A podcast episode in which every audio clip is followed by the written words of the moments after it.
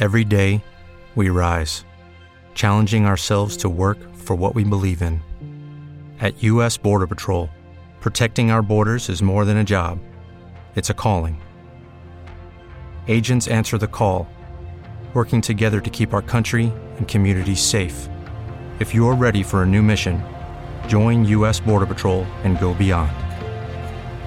Learn more at cbp.gov/careers. Every fan knows the right player in the right position can be a game changer. Put LifeLock between your identity and identity thieves to monitor and alert you to threats you could miss. Plus, with a U.S.-based restoration specialist on your team, you won't have to face drained accounts, fraudulent loans, or other losses from identity theft alone. All backed by the LifeLock Million Dollar Protection Package. Change the game on identity theft. Save up to 25% your first year at LifeLock.com slash aware. ¿Será que Blake Snell es la pieza que necesitan los Yankees de Nueva York en su rotación abridora? De todo eso y más hablamos a continuación. Today, I consider myself the luckiest man on the face of the earth. And the 3-2 pitch. Swung on a drill to right field. Going back Sanders on the track at the wall. See ya!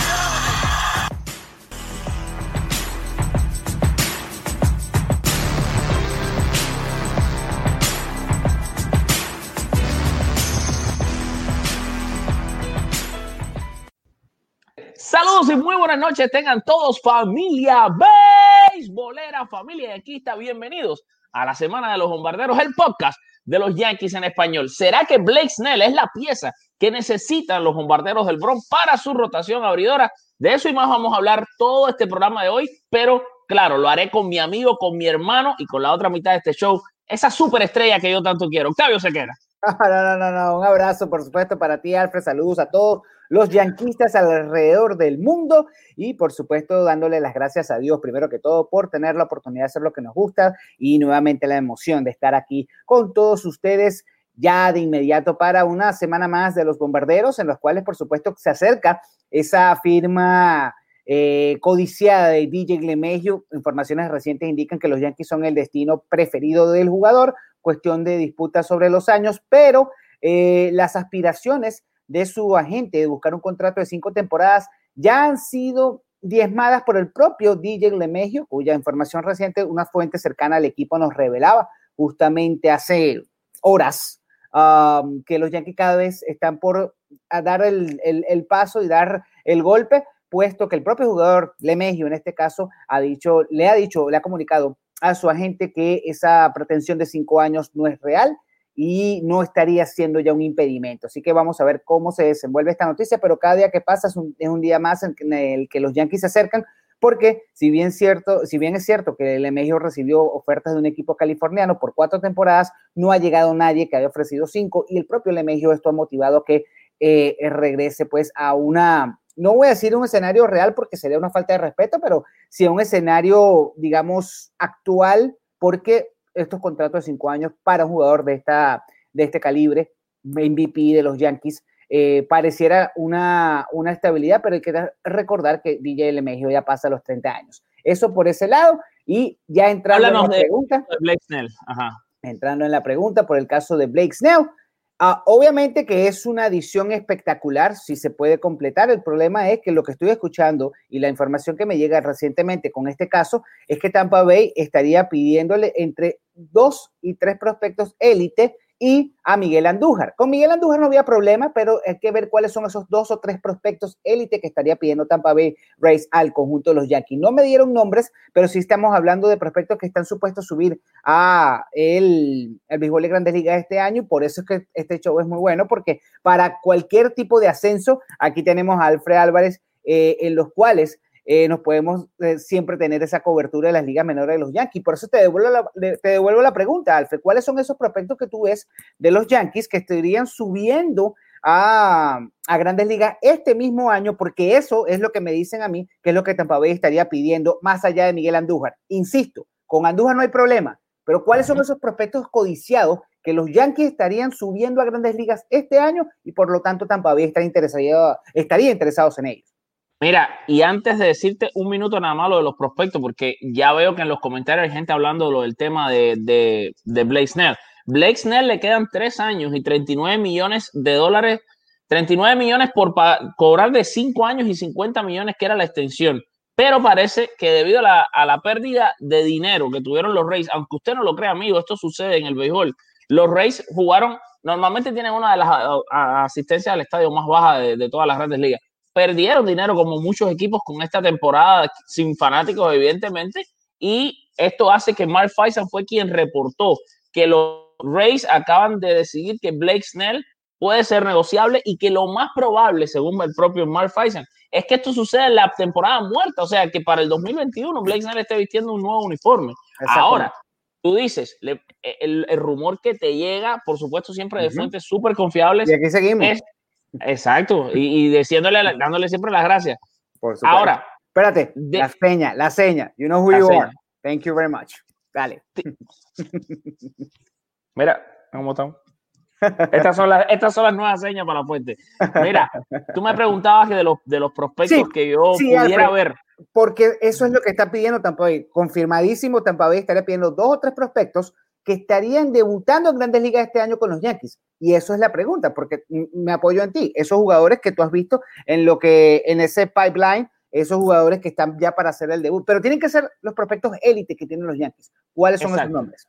Bueno, Jason Domínguez es para mí es completamente intocable. No creo que los Yankees van a negociar con Jason Domínguez, aunque tampoco creo que Jason Domínguez lo vamos a ver en el 2021 uh -huh. en las grandes ligas. Yo creo que 2022 puede ser eh, un número sería temprano todavía, porque okay. son 17 años lo que tiene claro. Jason Domínguez. Uh -huh. Pero pudiéramos ver quizás algún turno al bate de Jason Domínguez en 2022. Yo creo que los Yankees están tratando de llevarlo suave. Ahora, este muchacho evidentemente es un fenómeno, una cosa increíble lo que puede hacer, pero uh -huh. no creo ni que va a estar en grandes ligas en 2021, ni que va, por supuesto, a ser ni cercanamente negociable. Los que sí creo que pueden estar negociables y sí vamos a ver en grandes ligas es Luis Gil, lanzador derecho de los Yankees de Nueva York. Uh -huh. Este muchacho es muy bueno.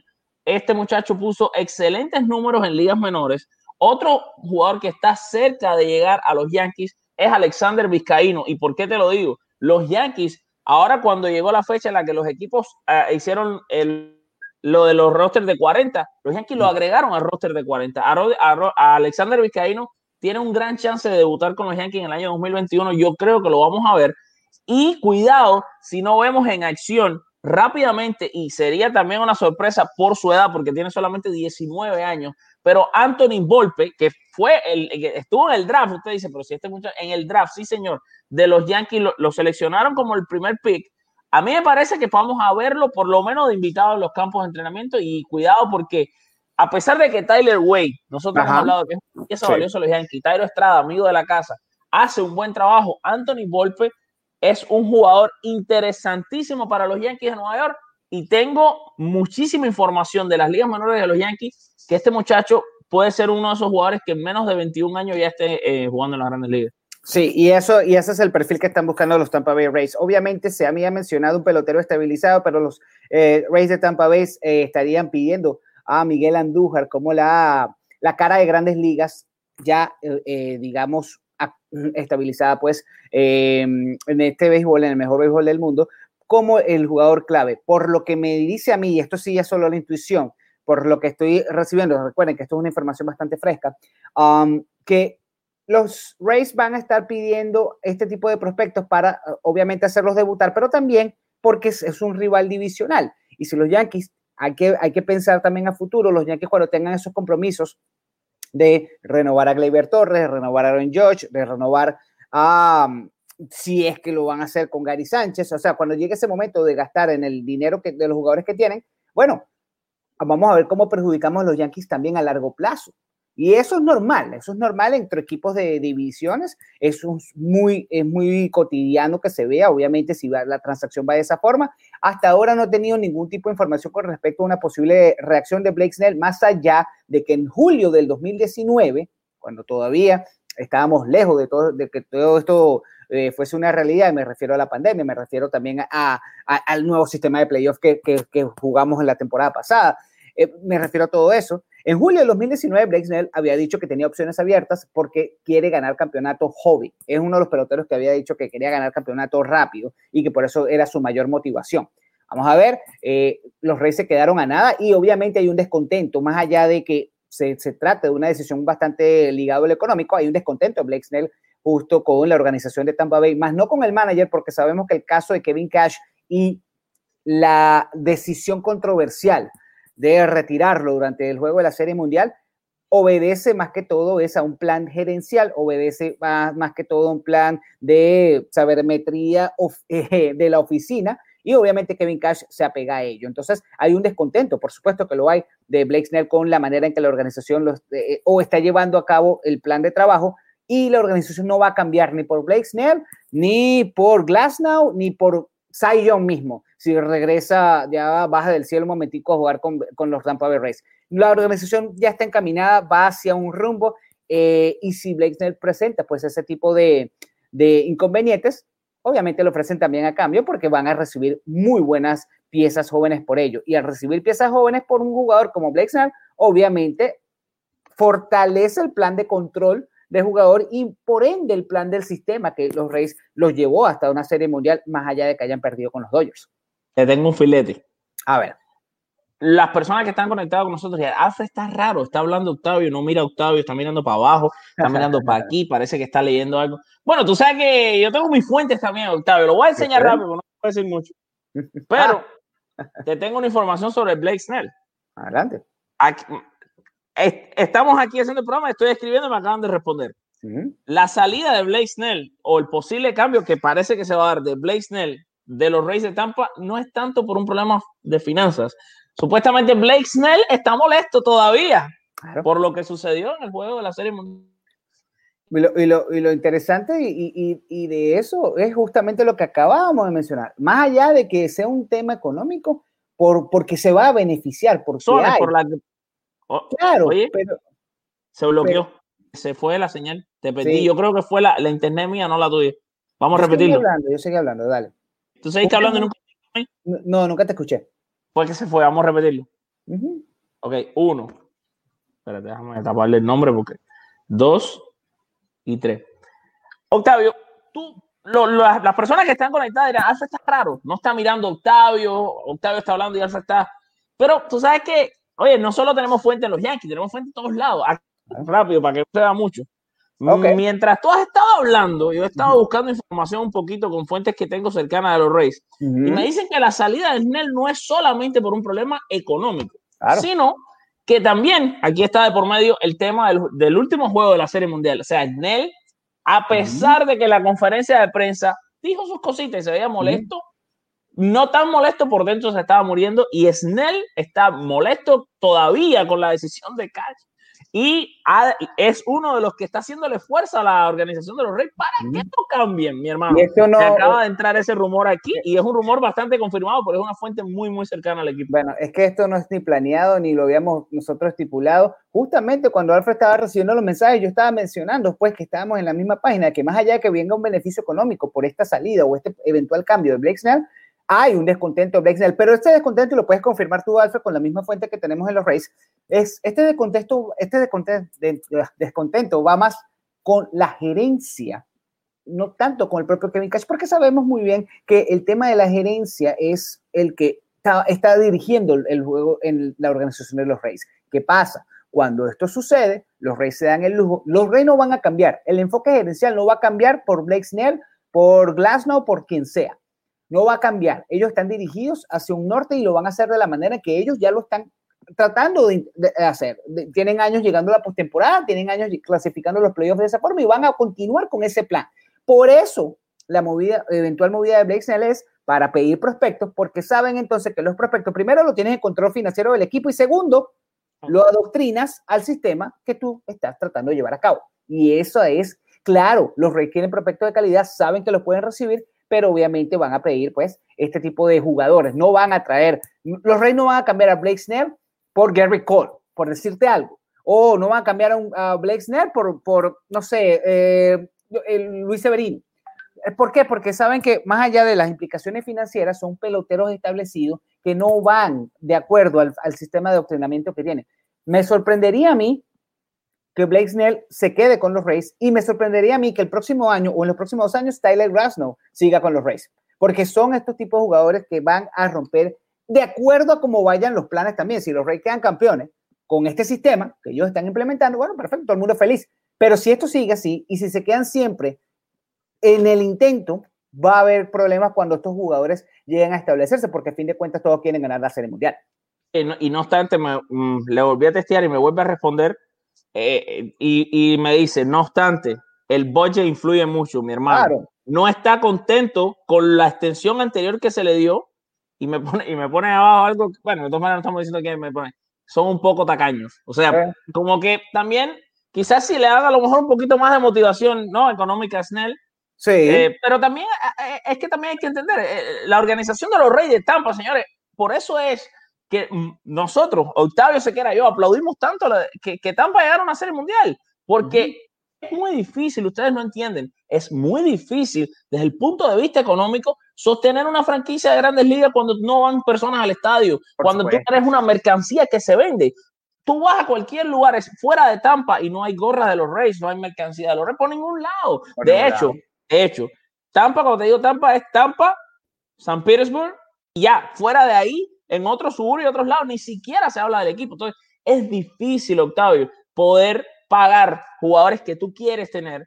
Y, por eso es este sistema. Y evidentemente, como tú dices, hace perfecto sentido para ellos buscar prospectos de los cuales tienes el total control. Ahora, Octavio, hace unas horas, un rato, un, día más o menos, no, no llega un día, sale la noticia de que, bueno, ejercitaron los Yankees la, la opción de, de ya, se ya se había dicho que lo iban a hacer, pero se hace oficial que Aaron Boone va a ser el manager de los Yankees en el 2021. Ejercitaron la opción, publicaron hace dos horas la, noticia. ¿Qué te pareció? Eh, ¿Qué te parece esto? Para mí era de esperar, yo creo, lo incluso hablamos esto en un programa, yo creo que él se merece estar ahí en 2021, pero la pregunta más bien es, cuando me des tu opinión de que, de que hacen oficial este, esta extensión de Aaron Boone para el 2021, pero quiero que me des tu opinión o tu feeling o tu otro vaticinio. Si tú crees que va a estar ahí Aaron, Aaron Boone, perdón, en 2022 como manager de los Yankees. No, y eso por eso quería llegar. Va a ah, respondiste rápido, Sequera. No, porque no creo. Y primero y principal, porque con todo el dolor de mi alma no veo a los Yankees como favoritos a ganar la Serie Mundial con este plantel como está. No lo veo ahora. Esto puede cambiar, mi opinión puede cambiar, eh, dependiendo de las movidas que lleguen en la agencia libre. Sí, eh, en efecto confirma lo que nuestra fuente nos ha citado, que la, firma del DJ Lemegio cuestión de tiempo. Bueno, si eso ya está un hecho, ya con Lemegio cambia el panorama, si luego llega ese refuerzo también que se está esperando en la rotación o veamos una estructura más sólida eh, con respecto al plan de trabajo que se tiene y no a un invento como el que se realizó en el segundo juego de la serie divisional ante los Rays de Tampa Bay, entonces perfecto, la opinión pudiese cambiar. Creo que se queda para el 2021, pero la clasificación a postemporada no va a ser suficiente y los Yankees van a estar monitoreando qué manager van a tener. Ojo, y la respuesta va de la mano también con lo que estamos viendo de las gerencias. Eh, es interesante porque si los Yankees deciden dar el brinco, que ya me, lo han, ya me lo han advertido, ya me han dicho, Octavio, no esperes una firma grande de un, de un número dos eh, de élite específicamente no ven, nadie, por ningún lado hemos visto, yo he recibido información o, rumor o indicación de, que Trevor Bauer vaya a firmar con los Yankees. No están buscando ese perfil para, para, eh, para el picheo. Y por lo tanto, estarían tratando de reforzar el bullpen para incrementar el uso del opener, para ir con los brazos jóvenes que tienen. Si esto es un cambio gerencial y sabemos que Aaron Boone va de la mano con este sistema, pero si no da los resultados, los Yankees estarían buscando un manager de este mismo sistema para que les dé los resultados. El problema es que yo no lo hay, no lo hay todavía, porque Dave Roberts básicamente no va a dejar a los Dodgers y, y, Dave Roberts no es que es un manager de la nueva escuela. Dave Roberts sencillamente lo que pasa es que dice, bueno, ok, esto es lo que hay que hacer y lo hace. Y no tiene quizás ese conflicto como lo puede tener un Dusty Baker, como lo puede tener eh, un Tony La Russa, como lo pudo tener un Joe Torres, que se le paraba y se le metía en la oficina al dueño y peleaba con el dueño. El mismo Terry Francona, como lo hace con los indios, como lo hizo, como, o lo hizo con los Medias Rojas de Boston.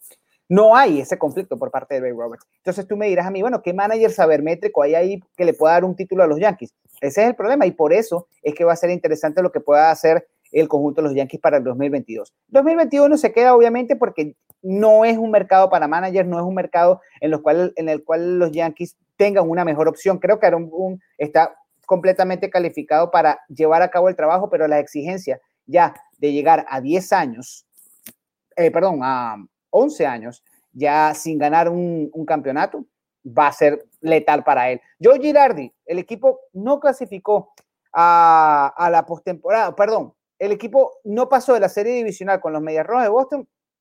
Y te digo una cosa, Joe Girardi hubiese podido haber hecho un mejor trabajo, pero ese fue el primer año de Aaron Boone. ¿Qué pasó? Ganó 100 juegos. Entonces le dieron el beneficio de la duda. El año siguiente, bueno, el tema de, lo, de los buzzers de, de Altuve en la camiseta y las otras trampas que hicieron los Astros en el 2019, que eso va a salir a la luz algún día, porque para mí nadie me quita que hicieron trampa en el 2019 también.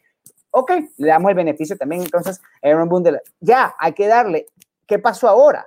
Ahora es cuando Aaron Boone enfrenta un grandísimo momento de presión porque no hubo una, una excusa más allá de, de decir, bueno, fue su primer año o bueno, le hicieron trampa. No, no. Este año 2019 los Yankees con el, con, con el enfoque analítico que le han dado, y analítico me refiero a un análisis, no saber métrico, lo que pasa es que lo hacemos en la palabra en inglés, analytics, um, con este enfoque fracasaron, fracasaron en su intento de llegar más allá en la postemporada. Entonces ahora, por primera vez, quiero pensar que Aaron Boone va a comenzar una temporada con una verdadera presión. Insisto, el primer año, el primer año, el segundo año, lo que es la trampa. Este año, error garrafal, dirigencial, terrible error en la serie divisional contra los Rays. Entonces ahora el 2021 sí arranca con presión para Aaron Boone, definitivamente. Y por esa misma presión creo que no repetiría para el 2022, porque más allá de un cambio en la filosofía de las nuevas estadísticas que los Yankees quieran implementar, no garantiza que porque Aaron Boone sea un manager de nueva escuela,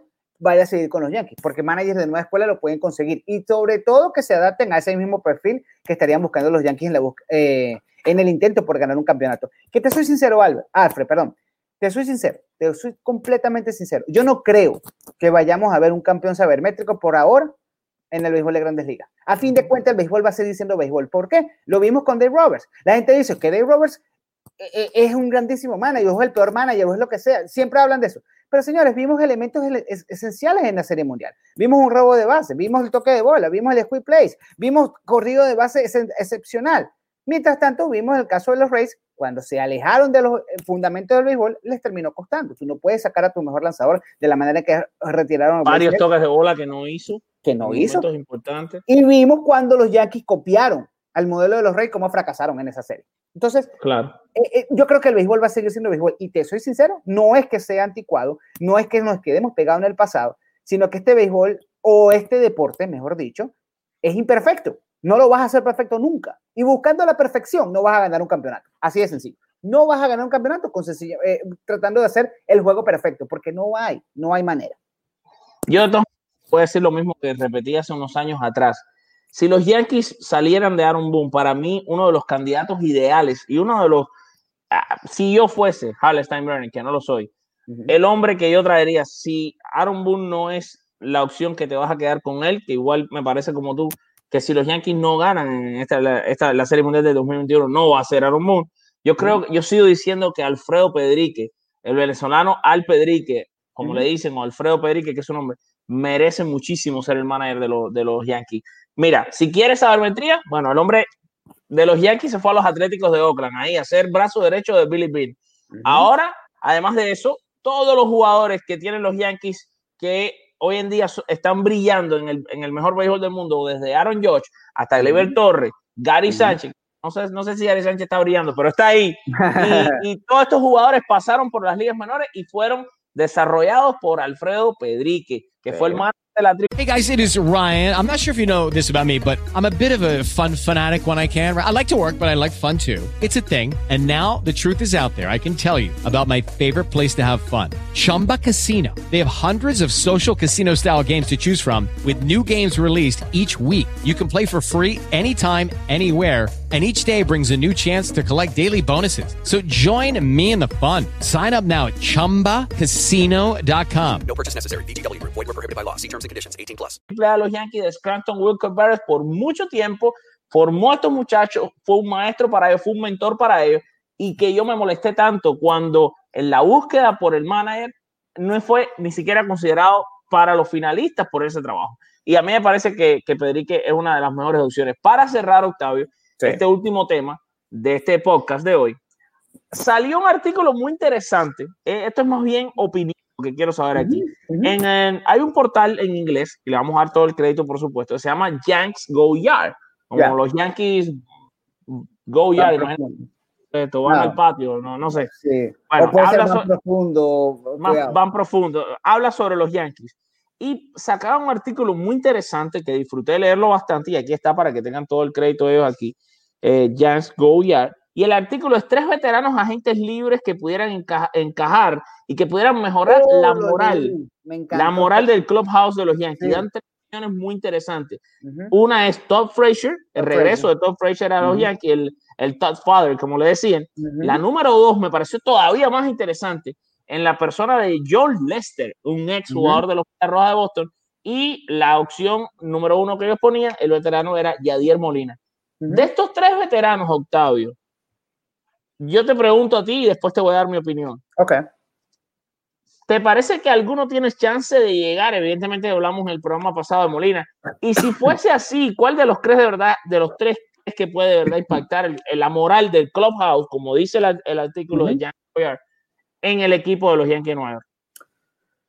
Por preferencia, Yadier Molina, porque es mi jugador favorito, uno de mis jugadores favoritos desde, desde, desde hace una década. Por preferencia diría eso. Pero por historia reciente, creo que sería Todd Frazier. Y te voy a decir algo. Todd Frazier, cuando este equipo, yo quiero que tú tengas la oportunidad y a la gente que está escuchando el podcast y, y ten- la gente que nos está viendo, tengan la oportunidad, revisen. El, el video es muy sencillo, en las redes sociales lo consiguen facilito. Busquen el octavo inning, octavo inning del juego número 4 de la serie de campeonato de la Liga Americana del 2017. Yo creo que ustedes vean la armonía, la, la, pasión, la, la, alegría, todo lo que se vio en ese inning cuando los Yankees le dan la vuelta al partido contra los Astros de Houston y vean quién estaba siempre al frente.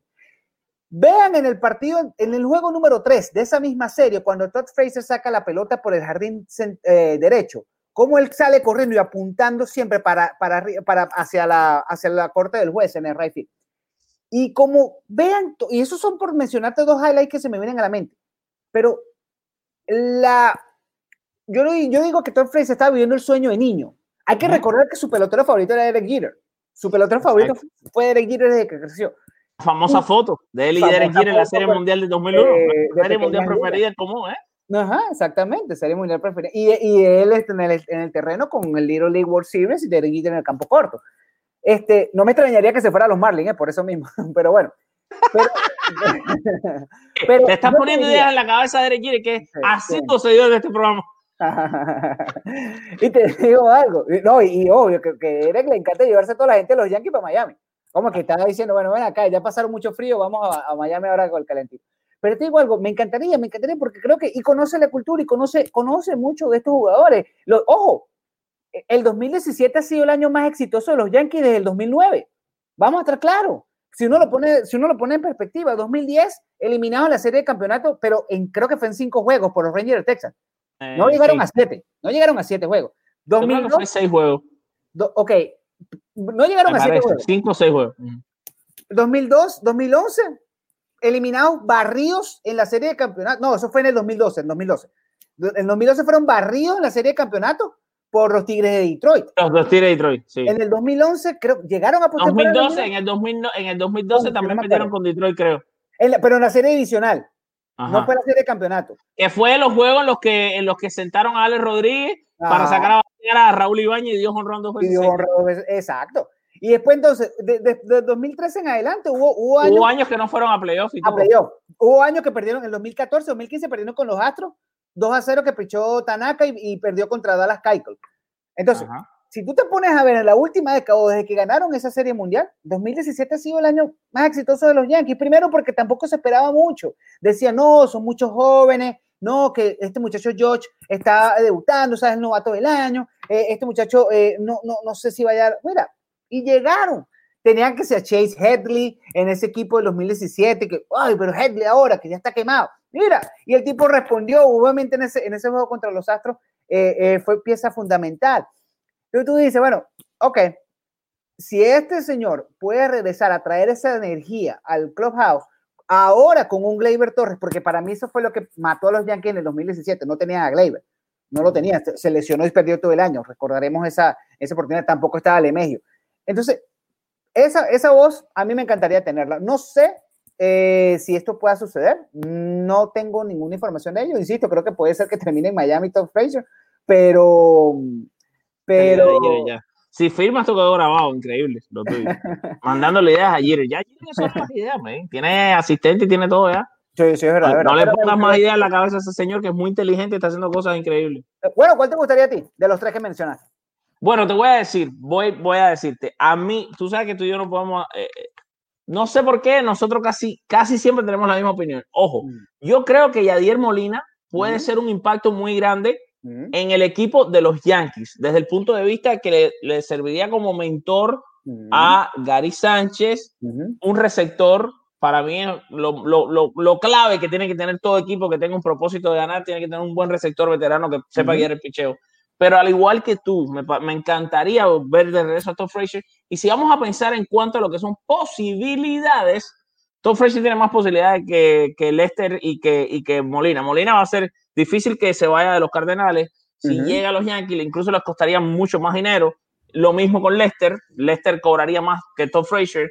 Eh, y, y Tom Frazier puede ser incluso esa figura de, de- de cuadro que los Yankees realmente tienen ahí a Estrada, tienen ahí a Tyler Wade, pero ¿por qué no tener a Todd Frazier, verdad? Claro. Incluso tengamos en cuenta que el roster de 26 jugadores se va a mantener para el 2021. Así que vas a tener un jugador más. Y, y quizás, ¿por qué no? no? Verlo ahí. Y te voy a decir, no te acordabas de lo que pasó en 2013, 2014. Como, como buen yanquista que eres, no te puedes acordar porque no fuimos a los playoffs. Exacto. Y, está. y 2016 tampoco fuimos a los playoffs. Ese- eso es lo que hemos vivido los, los, los, los, los señores Yankees en los últimos 11 años. Es la Años realidad. de no estar en postemporada. Es una falta de respeto. Ah, es la Yankees no realidad. llega a postemporada es una falta de respeto. Claro, no te acuerdas realidad. por eso, porque en 2010 perdieron en el en 4 a 2, ya te lo decía, en 6 juegos. Ah, en el 2011 El último juego perdieron también Ajá. contra los Tigres de Detroit. Estaba completamente en lo correcto. En la serie Después. Exactamente, después en el 2012 los Barrido. barrieron los Tigres de Detroit otra vez, dos años seguidos. Fuimos los hijos de los Tigres de Detroit dos años, cosas increíbles. Increíble. pasado estos últimos años los. Increíble. 2013 ni siquiera se tomaron el trabajo de llegar a playoffs, ganaron apenas 85 juegos. Ujú. 2014 ganaron apenas 84 juegos, un bochorno. Bochorno. 2015 El apenas ganaron wild card. 87 juegos, fueron a Wildcard, perdieron el juego aquel 1 a 0 2 a Dallas 0. Key con Tanaka. 2016 no fueron a los playoffs, ganaron apenas 84 míseros juegos. Ajá. No, en 2017 ya sabemos la historia y de ahí para adelante todo el mundo está fresco de memoria porque aquí hay muchos Claro. jóvenes. Entonces, sí, evidentemente. Y, y- y tú lo decías, el ambiente que del 2017 Impresionante. del banco, eso no se logró, no se logró repetir. Yo, ¿No tuve se logró repetir? yo tuve la oportunidad de cubrir ese juego contra los mellizos de Minnesota. Eh, ¿Hiciste un live desde el estadio o no te acuerdas? Hicimos ese live del estadio para con las bases llenas y después hicimos un trabajo para con las bases llenas cuando ganaron el juego. Y cuando yo entré a ese clubhouse, de verdad que realmente dije, aquí este equipo puede ser algo, es que este equipo puede, yo no sé si le ganen a los indios, porque después era la serie, yo no sé si le ganan a los indios, pero de verdad que aquí la armonía se respira desde que este conjunto va, va, va a llegar a algo importante. Y bueno, contra todo pronóstico le ganaron a los indios después de estar abajo 0-2 en la serie. Le ganaron a los indios tres partidos seguidos. Y después contra los otros sabemos lo que pasó, la trampa. Entonces, eh, para mí el 2017 ese, ese, ese conjunto, con las piezas que hay ahora, con un Lemegio y con un Gleyber Torres, con ese mismo equipo. hubiesen ganado los Astros y hubieran llegado a la Serie Mundial y hubieran ganado los Dodgers. A unos Dodgers que todavía, de, que Dave Robert conocí un poco menos, que estuvo experimentando quizás demasiado como hizo Kevin Cash con los Rays y que le costó también la, la Serie Mundial. Octavio, vamos a cerrar entonces con el segmento que todo el mundo espera, los tres strikes. Así que calienta el brazo, a la, a la gente le encantó de, de tremendo feedback que recibimos del último, porque nos pusimos emocionales en, ese, Fue fue en esos tres strikes. Dime cómo vas a pichar hoy, que estoy listo para batear ya en el cierre de este programa. Hoy voy a traer historia oscura. Hoy estoy, hoy- no es que, no es que, no es que yo no soy una persona. Hablando de oscurismo aquí en el podcast, los. No, chicos, no, no, no, no, no, para nada. Tú y yo somos cristianos y, y alabado sea Dios siempre, pero no es eso. Me refiero a esa parte que a veces eh, nos traen de vuelta a la tierra. Esto- a, estos, a estos facts, estos hechos yanquistas que nos traen de vuelta a la tierra y que tenemos que tener en cuenta, porque si entonces nos conformamos, no, pero ganamos 100 juegos, no, pero llegamos a la serie divisional. Papá, estos no son los padres de San Diego. Estos no son los piratas de Pittsburgh, con todo respeto a las demás organizaciones. Estos son los Yankees de Nueva York y aquí hay que ganar un título porque ha pasado mucho tiempo, mucho tiempo. Alfred Derek no conoce un título de los Yankees y ya, y ya va para tres años. ¿eh? No, y, y- y cuidado, que Amaya acaba de nacer y estoy preocupado de lo que va a vivir en su Exacto. primer año de vida. Exacto, exacto, exacto, exacto. Oye, por cierto, sabes que como anécdota, eh, eh, eh, en el año 2008 nació mi hija Victoria y ganó el Manchester United, mi equipo favorito, lo pueden ver, acá, por aquí están los que están viendo el podcast, él, él- él ganó la Champions League. En el 2009 nació mi hijo David y yo le dije, bueno, eres yanquista toda la vida y ganaron los Yankees la Serie Mundial. Pero, Ajá. pero no han vivido eh, un título ya ahora con la edad que tienen de 11 y ¿Estás 12 años. implicando que vamos a ganar la Serie Mundial este año que nació? Octavio? A eso voy, a eso voy. a eso Bueno, ya voy. nació, ya nació, no hubo título, pero bueno, en su primer año No, de vida. espera, espera, espera, espera. Ella nació, ella nació después de la temporada terminada. Sí, Pero- claro. Ella cuenta para el 2021. Ya nació Pero en el cuenta. 2021. Ella tiene cupo, ya, tiene plaza para eso ya. Exacto, ya está listo, ya está listo. Eso sí, tienes que, eso sí, como supersticioso que somos, te digo, comprar el blanket, porque eso fue lo que hice yo con, con el Dave. Ah, Un blanket y la este programa y me voy para la tienda, Sequera. no, no, dispara, pero, mi hermano, pero ¿qué te pasa, anticuado? Que hay gente, hay tiendas online, señor Alfred, usted que se la pasa en este mundo. No, chico, pero a mí me gusta la Yo soy un viaje a escuela, a mí me gusta experimentar las colas y esa historia. Vamos Arriesgarme con el COVID-19. Dale, Ay, con mi no. tapaboca ahí, con las mangas largas. Sí, sí, sí, está bien. Este, vamos con los tres strikes, señores y señores. El primer strike. Alfred Álvarez. ¿Cuántas veces los Yankees de Nueva York han terminado últimos en su división? ¡Wow! ¿Qué clase de pregunta, Octavio Sequera? ¿Te gusta ¿Sabes pichar duro? Te doy opciones, te doy opciones, te doy opciones. Y en ciento, más de 115 años de historia, ya perdí la cuenta. Ah, vamos a cuatro. 1900, sí. ¿eh? Bueno, ok, más de 100 años de historia para redondearlo, pues. 18, dale. Ajá, 118. Vamos a ver. ¿Cuántas veces han terminado último en su división los Yankees de Nueva York? ¿Cinco veces? ¿Cuatro veces? ¿Diez veces? Ah, a mí me parece que son cinco veces. Mm, Son cuatro. Uno, cuatro veces los Yankees. Y Di, di los años porque para que, la, para que la gente aprenda. bueno, los Yankees de Nueva York terminaron eh, último, no los tengo en la mano. No, o sea, Oh, no los tiene en la no- mano. no los tengo en la mano, pero te puedo decir algo, te puedo decir algo, puedo decir algo. Desde 1994, eh, cuando se extendió el tema de las, las tres divisiones, fue el 94, claro, el año de la huelga. Los no Aquí te terminado- tengo. ya ver. lo tengo. El primer año, Ajá, 1908. ajá, Segundo año, 1912. ajá. Tercer año, lo estoy buscando aquí, estoy mirando. Oye, que tenemos muchos primeros. No es que estoy alardeando, pero hay una cantidad de primeros lugares aquí. En 1966, increíblemente. Increíble. Eh, increíble, porque los años 60 fueron increíbles. Pero Sí. claro, ya en año fue como un colapso. Salieron muchas figuras Sí. eh, famosas de, los de los Yankees de Nueva York. Eh, 1990, Ahí otro está. año por aquí que encontré. Pero fíjate algo. Ahí esos están los cuatro. años. Claro, porque te iba a decir, del año 94, cuando se expandieron a tres divisiones, todavía no ha llegado el primero. Ojalá no sea el 2021 el primero. Ay, Dios mío, que no empiece, no empiece así. Eh, vamos rápido para el segundo strike. estas cosas no me gustan cuando se puede. Segundo strike, usted se queda. Vamos con el segundo strike. ¿Cuál ha sido, de acuerdo a la historia de los Yankees, en la que los aficionados yanquistas registraron la peor cantidad de aficionados en el estadio? ¿Cuál ha sido el año en el que los Yankees registraron su, la peor cantidad de aficionados? Parecía el Marlins Park, ese estadio. Bueno, no tanto, no tanto así, tampoco voy a ofender a los Yankees, pero bueno, la peor cantidad. Y te voy con los siguientes tres opciones. Es que dame qué 900, tipo de Yankee Stadium fue. Porque mil, por, eso, por eso te estoy dando los años, para que te ubiques. Y ahí pude sacar conclusiones. 1906, 1982, 1922. Bueno, la respuesta yo creo que no va a ser difícil. Tiene que ser 1906. Ujú. Por- pero la capacidad de los estadios en ese momento o la asistencia era tan grande como en la, en la época moderna. A lo mejor me equivoqué, pero debe ser No, 1906. señor. Usted está completamente acertado. 1906. Y aquí sí tengo la cifra porque la busqué. La busqué antes de hacerlo porque te- me llamaba la atención justamente por lo que tú decías del caso de los, de los, eh, de los estadios. La tenía por aquí. Aquí la tengo. 30 y-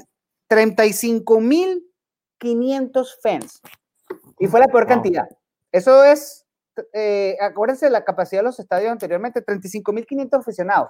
Eh, fue el promedio de esa temporada. Y ojo, Por juego. sí, y ojo. Y, y- sí. y ese año ganaron 90 juegos, aquí lo estoy mirando. Ganaron 90 y perdieron 61. Sí.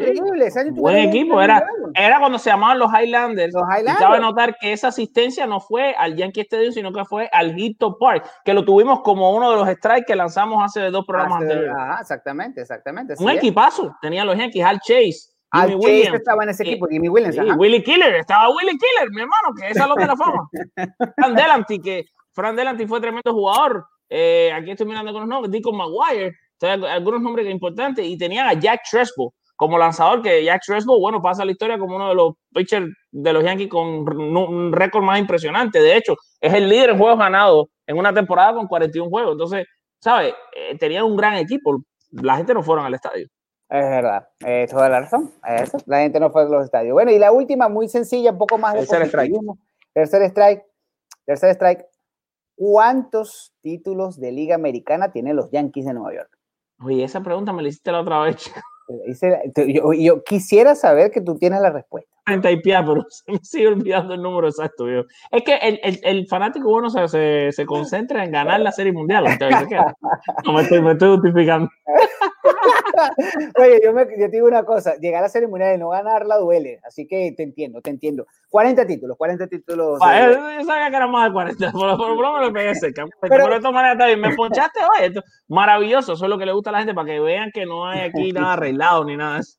Tú sabes que, por, por cierto, en esos 40 títulos, los Yankees tienen la, la peculiaridad, obviamente, en esa rica historia, que desde que empezó aquella era de expansión ya en el 61, los Yankees habían vencido a todos los ocho, los ocho equipos originales de la Serie Mundial, los famosos eight, ah, los eight originals de la, de la Liga Nacional. A todos le habían ganado en la Serie Mundial. Este, y por eso es una, es una historia rica, obviamente, pero insisto, insisto, hay que llegar a la Serie Mundial y ganarla. Si, o sea, si la, si la proporción es llegar y no, no El ganarla, porcentaje también es espectacular. Ponte a pensar, 40 apariciones en serie mundial y has ganado 28. Eh, 21, 27. 27. Um, Eh, 27. No, no está mal. No, está perdido mal. solo 13 son veces. 13, Son 13, 13. Y creo que la mayoría de las veces ha sido contra los Cardenales de San Luis, que no tenían de hijo en la Serie Mundial. El, sobre todo en los años de Stan Y esa dolorosa derrota con los Piratas de Pittsburgh de la que todavía está violando por ahí Billy Crystal. Por supuesto, porque ese fue un diferencial de carrera como que 60 carreras a 2, una cuestión así. El nivel de carrera que hicieron los Yankees en la Serie Mundial es impresionantemente con- en comparación a lo que hicieron los Piratas de Pittsburgh. Y una cosa, eso se comprobó en el año, en el año siguiente. Ese equipo ganó, ese equipo ganó después dos títulos de Serie Mundial completamente eh, consecutiva. Aún primero, en la del 61, no había quien venciera a ese equipo. Para muchos el mejor de toda la historia.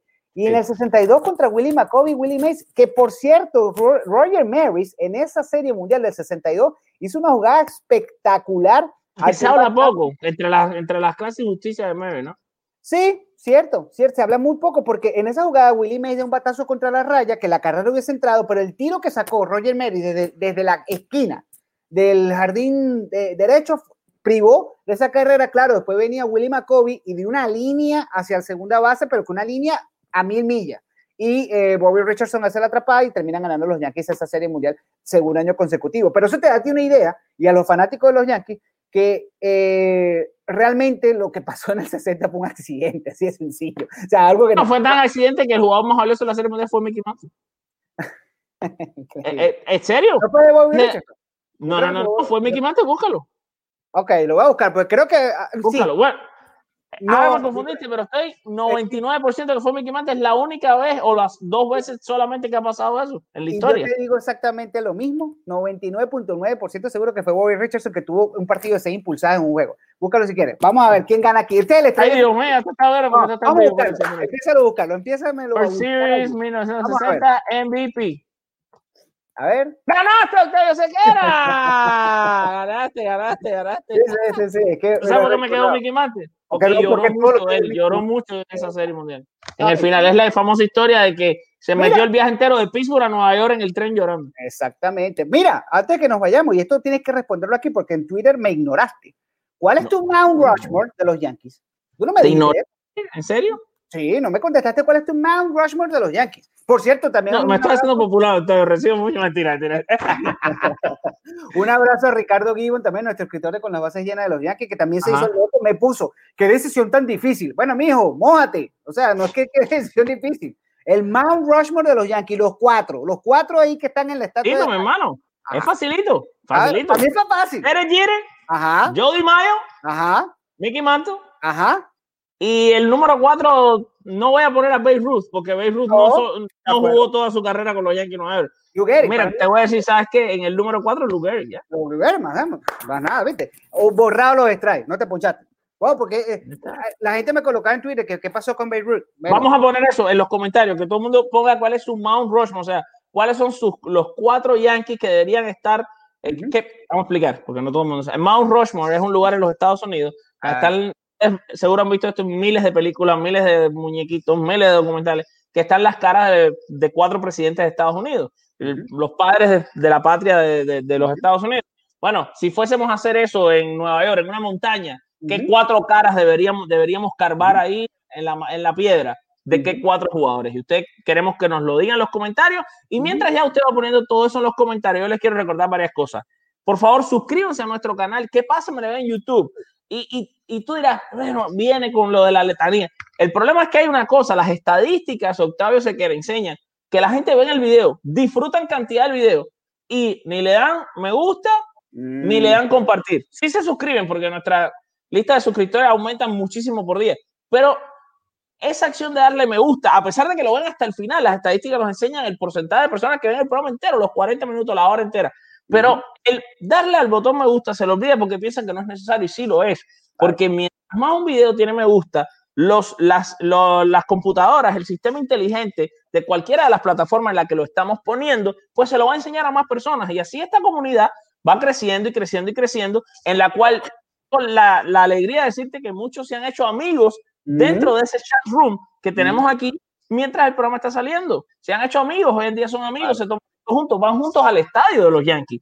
Y eso es bueno porque estamos creando una comunidad. Así que Claro. nada, lo único que le pedimos, me gusta, compartir y listo. Ya con eso cumple con nosotros. Suscríbase, por supuesto, de nuevo a nuestra página web, la www.conlasbasesllenas.com. Todas las ligas de, de béisbol del mundo ahí están.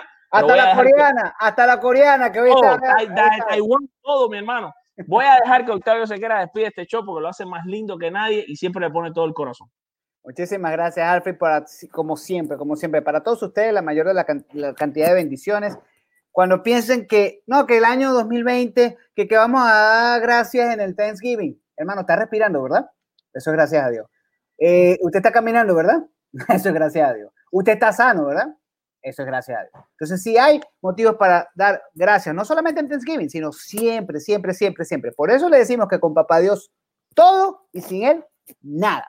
Un abrazo, Dios me los bendiga. Familia beisbolera, gracias por escuchar nuestros podcasts. Si usted disfruta de nuestro trabajo, le pedimos que no deje de compartirlo y regalarnos una clasificación de estrellas en iTunes y otras plataformas de audio. Esto realmente nos ayuda a seguir creciendo. Gracias y bendiciones.